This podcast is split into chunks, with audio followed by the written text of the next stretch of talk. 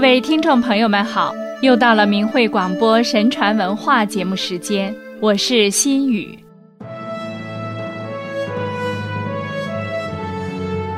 时间如白驹之过隙，瞬间即逝。惜时如金，君子之道。我们今天给听众朋友们讲几个古人珍惜时间的小故事。北宋的刘树志节高尚，一生勤奋好学，修养深厚。他每天都合理的安排时间做事，从不浪费一分一秒，把时间用于丰富自己的学识、培养自己的修养上，成为一代史学家。刘树从小就学习儒家经书，每日寄诵，乐在其中，常常废寝忘食。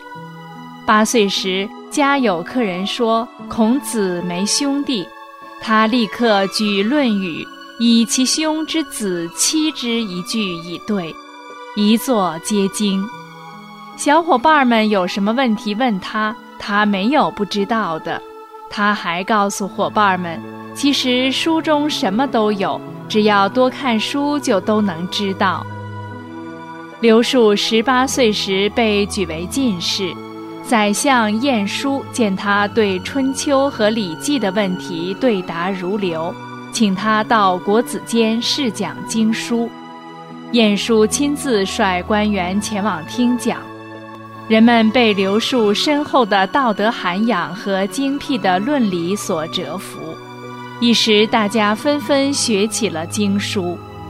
一次，刘树得知在亳州做官的学者宋次道家中藏书丰富，于是不远数百里跑去借阅。宋次道让这位远道而来的友人住在家里，办了丰盛的酒席款待他。刘树却说：“您应该知道。”我并不是为了享受佳肴美酒才跑到您这儿来的，请您把酒肴都撤走吧。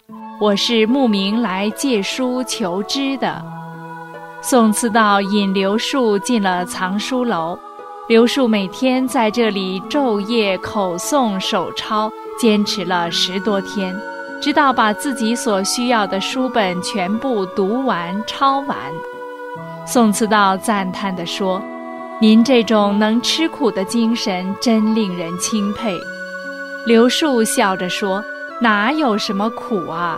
越读书理越明，我觉得有无尽的快乐在其中啊。”当时史书因非科举所及，学者多不读，唯刘树学识渊博，深明史法，分析透彻。并对上下几千年间的史事无论巨细了如指掌。司马光修《资治通鉴》，首先推选的就是刘树。一次，刘树和司马光等人游历万安山，见山道旁边的古碑上写有五代时一些将官的名字，大家都不知道他们是些什么人。刘树一一讲出他们的事迹始末，回来后大家查看史书，果然像刘树所说的那样，一点不差。刘树为人厚道，为官清正，凡事敢是曰是，非曰非，提倡弘扬尧舜之道，实行仁政，做事讲和民心，顺民意。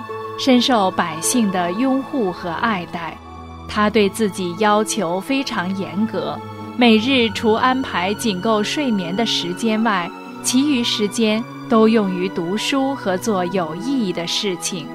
无论身处任何环境，每天坚持读书，且数十年如一日。他曾著书自诵，称自己有二十诗、十八臂。及时反省自己并改过，他这种自宫其短、不舍秋毫的坦荡胸怀，令人肃然起敬。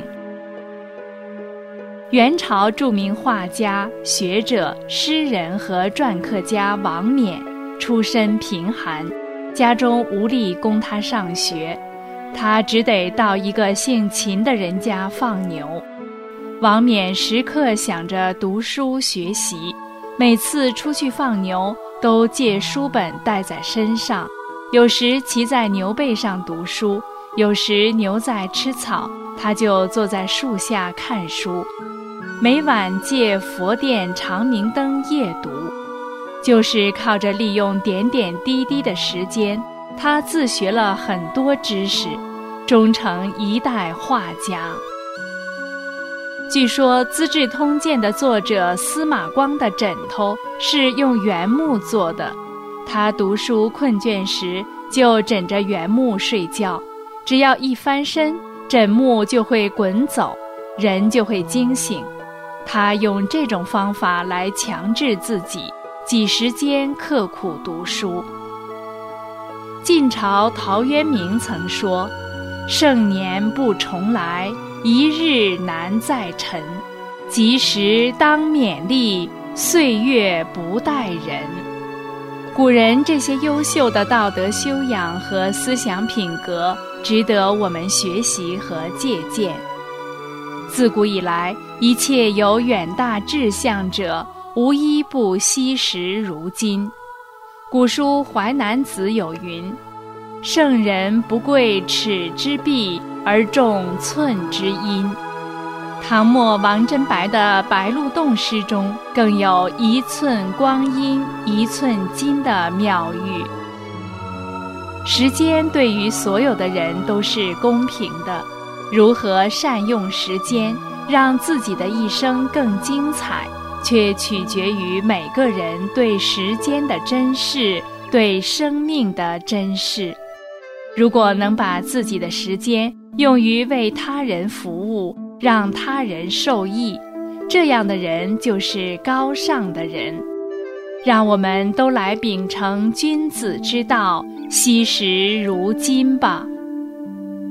好了，听众朋友，今天的故事就讲到这里，下期节目再会。